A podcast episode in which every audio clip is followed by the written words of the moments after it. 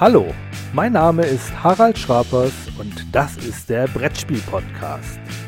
Die Themen: Kinderspiel des Jahres, Christoph Schlewinski im Freischütz.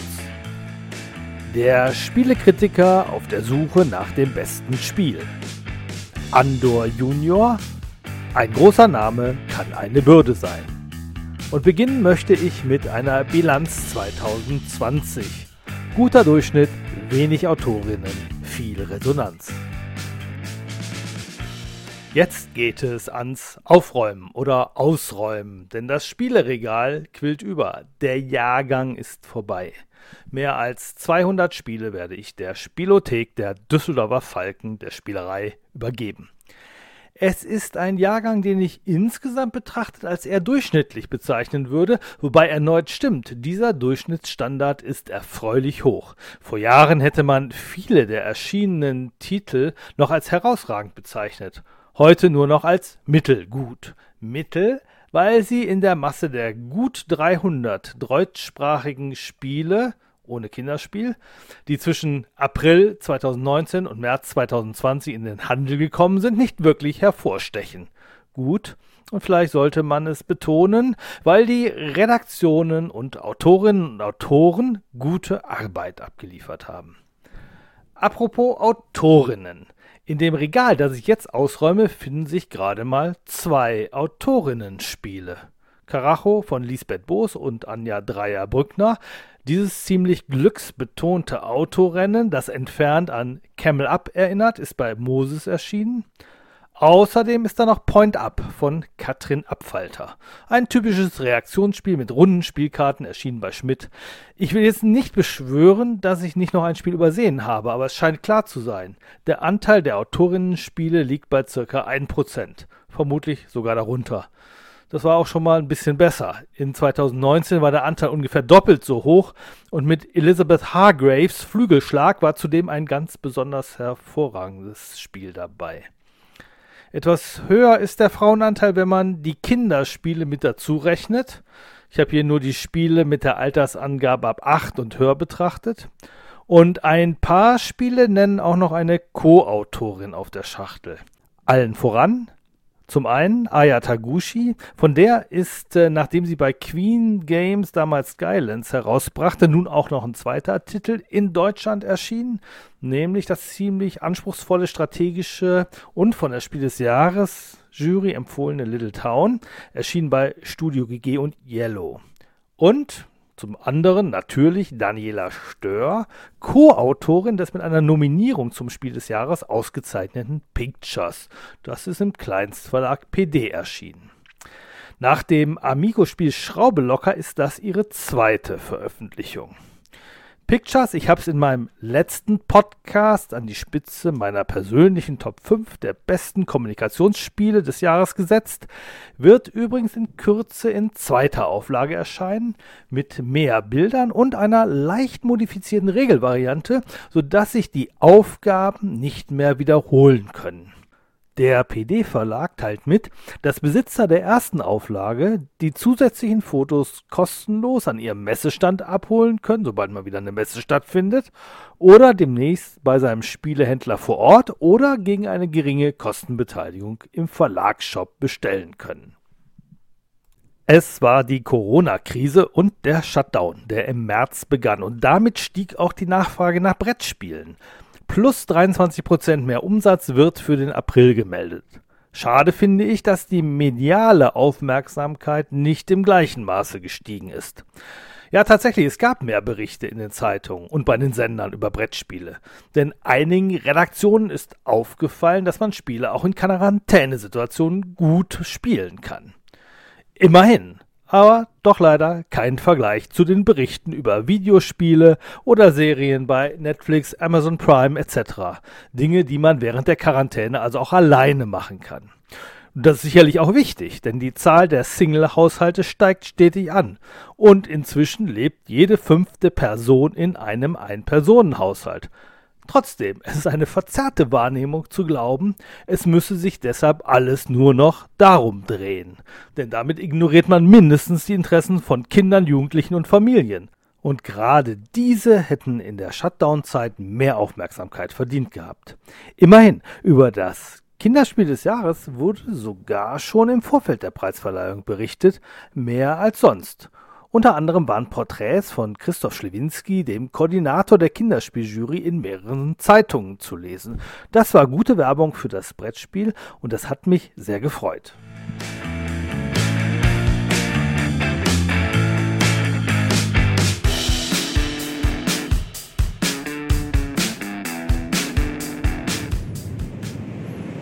Und das Kinderspiel des Jahres 2020 ist Speedy Roll. Am Montag war ich im Festsaal Freischütz, wo die Kinderspiel des Jahres Verleihung stattfand. Gelegen ist dieser Versammlungssaal, der 1903 errichtet wurde, an der Stadtgrenze zwischen Schwerte und Dortmund. Es war eine etwas skurrile Veranstaltung, denn Corona-bedingt war der denkmalgeschützte riesige Saal fast leer. Eine Bühne, Christoph Schlewinski plus vier Leute, die Technik, saßen da rum und viel konnte ich gar nicht sehen. Denn Kinderspieljury-Chef Schlewinski stand vor einem grünen Tuch und redete, so sah es für mich aus, ins Nichts. Im Livestream sah das natürlich anders aus.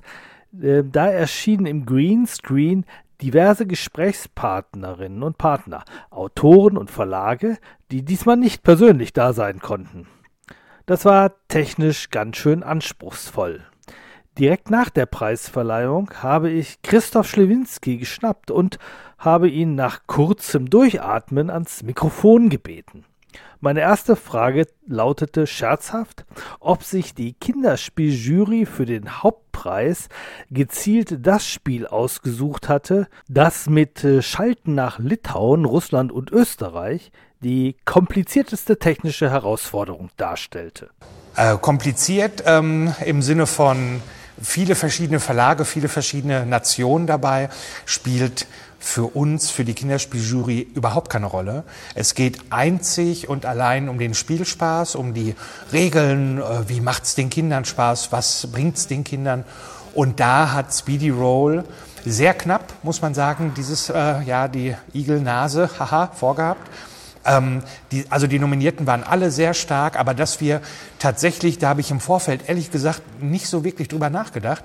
Und jetzt erst bei der Verleihung wurde mir klar, als man mit Moskau sprach und Wien ähm, und Litauen, was für ein internationales Jahr wir dieses Jahr in der Spiele äh, in unseren Nominierten hatten. Und das finde ich ganz toll, weil das sie, weil man merkt, wie wie globaler das auch das Kinderspiel wird und ähm, wie viele verschiedene Verlage aus aller Welt ähm, versuchen, da mitzuspielen, im wahrsten Sinne des Wortes.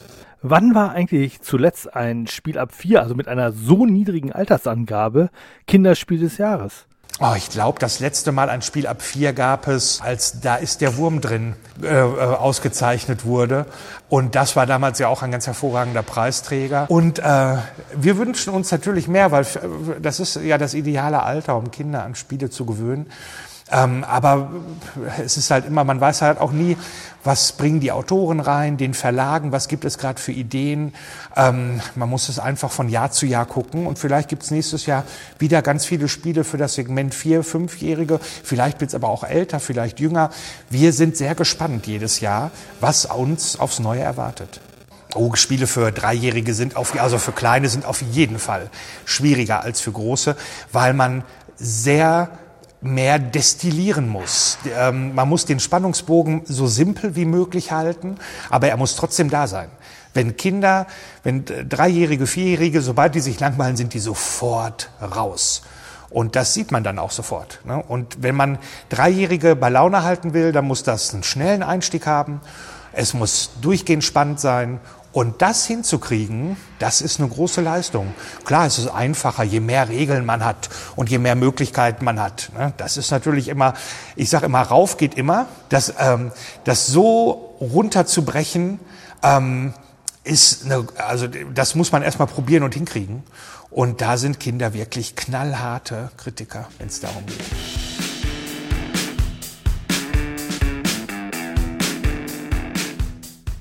Die Pest von Albert Camus. Dieses Stück ist durch die Corona-Pandemie hochaktuell geworden. Ich hatte es schon im letzten Jahr gesehen im Schlosstheater Mörs. Warum ich das hier erzähle? Weil ich überlegt habe, wie ein Theaterkritiker mit dieser Mörser Aufführung umgeht. Denn das Ensemble hat das Publikum mit einbezogen. Zwar nicht als Sprechrolle, sondern als Statist mit in einzelnen Fällen durchaus bemerkenswerten Aufgaben. Wenn jemand etwa in Quarantäne musste und im Raum hinter trennenden Vorhängen umgesetzt wurde. Hat sich ein Theaterkritiker das Stück eigentlich mehrfach angeschaut? Es kann ja sein, dass es mal so oder so gefällt, je nachdem, wie die Menschen in ihren unverhofften Gastrollen mitmachten. Wahrscheinlich nicht. Ein Theaterkritiker schreibt darüber, wie es ihm selbst bei seinem einen Besuch in der Aufführung gefallen hat. Genauso wie ein Film- oder Buchkritiker auch. Dem Theaterkritiker ist es auch vollkommen egal, ob das Publikum schon zur Pause schimpfend den Saal verlässt oder das Stück mit stehenden Ovationen feiert. Er darf trotzdem das Gegenteil aufschreiben. Der Spielekritiker, so wie ich es verstehe, der darf das nicht. Er lebt nämlich von der Interaktion mit seinen Mitspielenden. Und genau das ist es, was das Brettspiel dazu macht, nicht irgendein x-beliebiges Kulturgut zu sein, sondern ein besonderes. Spielen ist immer ein gemeinsames Erlebnis, selbst bei Spielen mit wenig interaktiven Momenten. Was bedeutet das für die kritische Bewertung von Spielen? Kann und darf man Spiele benoten, sie bepunkten, mit einer Sternchenbewertung versehen, einzelne sogar als die besten kategorisieren? Passt das zu einer seriösen Spielekritik? Ich meine ja. Jedenfalls mache ich das so. Auf meiner Website gamesweplay.de findet ihr die besten Spiele und eine sechsstufige Notenskala. In der Spielbox ist die zehnstufige Punktevergabe üblich oder bei kürzeren Texten auch nur ein Pfeil, den ich auch so auf Instagram verwende. Und in der Google-Suche werden daraus fünf Sternchen, volle oder halbe. Ich werde in der Kürze mal eine Umrechnungstabelle veröffentlichen, aber das nur so nebenbei. Die Frage ist, wie kann ich mir überhaupt anmaßen, Noten zu vergeben, gar Spiele als die besten zu bezeichnen? Für den Spielekritiker ist das einfach. Er schreibt seinen persönlichen Eindruck auf. Theoretisch wäre es denkbar, dass ich dem Literatur- und Theaterkritiker nacheifere, aber nur theoretisch. Denn klonen kann ich mich ja nicht. Folglich kann ich immer nur einmal am Tisch sitzen. Aber ich könnte vielleicht auf die Idee kommen, mit immer nur denselben zwei oder drei Leuten zu spielen, die meinem spielerischen Geschmack und meinen Vorlieben am besten übereinstimmen. So als eine Art Laborsituation, die es verhindert, dass zu viele externe Eindrücke auf mich einprasseln. Das ist aber Blödsinn. Ich bin kein Literaturkritiker, sondern Spielekritiker. Und ich bin mir deshalb bewusst, dass, wenn ich eine Rezension schreibe, ich nicht nur über das Spiel an sich und dessen Mechanik schreibe, sondern über das Spielen. Deswegen sagen manche Leute spitzfindig, es gehe gar nicht ums Kulturgut Brettspiel, sondern ums Kulturgut Spielen. Und ich muss zugeben, da steckt ein Körnchen Wahrheit drin. Mich begeistern nämlich Spiele, mit denen ich andere Menschen begeistern kann. Dann macht mir ein Spiel Spaß und Freude. Und dann gehört es für mich zu den besten Spielen. Manche Leute fragen mich, ob ich es ernst meine, dass ich ein ganz simples Kartenspiel, zum Beispiel das im letzten Jahr erschienene Lama, zu den besten Spielen zähle. Ich als Vielspieler müsste doch eigentlich nur ein Schulterzucken dafür übrig haben. Und ich müsste doch viel mehr das hochkomplexe, stundendauerte Brettspiel XY loben. Nein. Zum einen wird bei der Bewertung von Spielen oft Quantität mit Qualität verwechselt und das Anhäufen von ungezählten Regeldetails auf Dutzenden Anleitungsseiten löst bei mir selten dieselbe Wunderung aus wie die Reduktion auf ganz wenige Spielelemente. Darin besteht oft die wahre Kunst. Brettspiele sind ja auch kein Teil der Hochkultur. Sie gehören nicht nur einem kleinen Teil von Menschen, die sich als Eingeweihte fühlen oder als Teil einer Szene. Spiele sind nicht nur Kultur, sondern genauso gut auch eine intelligente Freizeitbeschäftigung, ein Kulturgut, das auf das Miteinander setzt.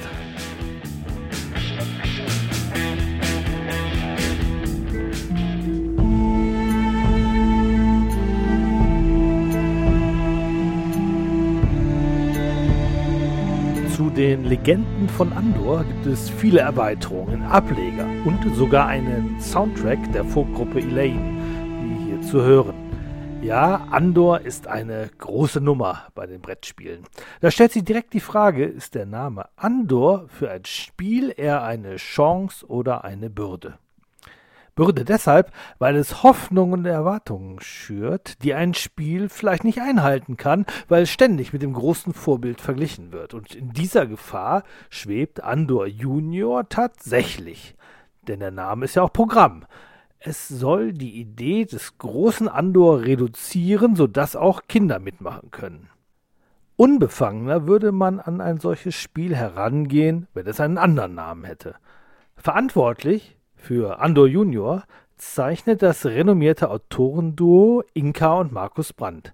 Der Autor vom Großen Die Legenden von Andor, Michael Menzel, war hier nur als Illustrator aktiv. Andor Junior ist im Grunde gar kein Kinderspiel. Das muss ich schon mal vorweg sagen. Es heißt zwar Junior und ab 8 lautet die Altersangabe, aber zwölf großformatige und recht detailreiche Spielanleitungsseiten sind für diese Zielgruppe eindeutig zu viel, auch wenn drei der Seiten in der ersten Partie noch nicht benötigt werden. Andor Junior ist ein kooperatives Spiel und in der Grundstruktur lehnt es sich durchaus am Vorbild an. Wir starten mit unseren Figuren an der Burg, müssen auf den Landschaftsfeldern über Nebelplättchen laufen, die beim Umdrehen mal positive Auswirkungen haben, meines Erachtens ein wenig zu selten, oder nicht so gut, die Gorgs aktivieren oder sogar den Drachen ein Stück näher zur Burg rücken lassen. Das ist richtig doof. Die Gorgs können wir wenigstens bekämpfen. Wenn der Drache aber vorher die Riedburg erreicht, dann ist alles verloren. Aber wir hoffen das Beste. Sobald wir eine spezifische Aufgabe erfüllt haben, dürfen wir eine Brücke überqueren denn auf der anderen Flussseite müssen irgendwo drei Wolfsjungen versteckt sein, und zwar unter Plättchen, die wir mit Hilfe von Würfelglück nun aufdecken können. Wenn die richtigen Plättchen gefunden sind, haben wir gewonnen. Andor Junior ist kein Legacy-Spiel und will auch keins sein. Wer anderes erwartet, wird enttäuscht.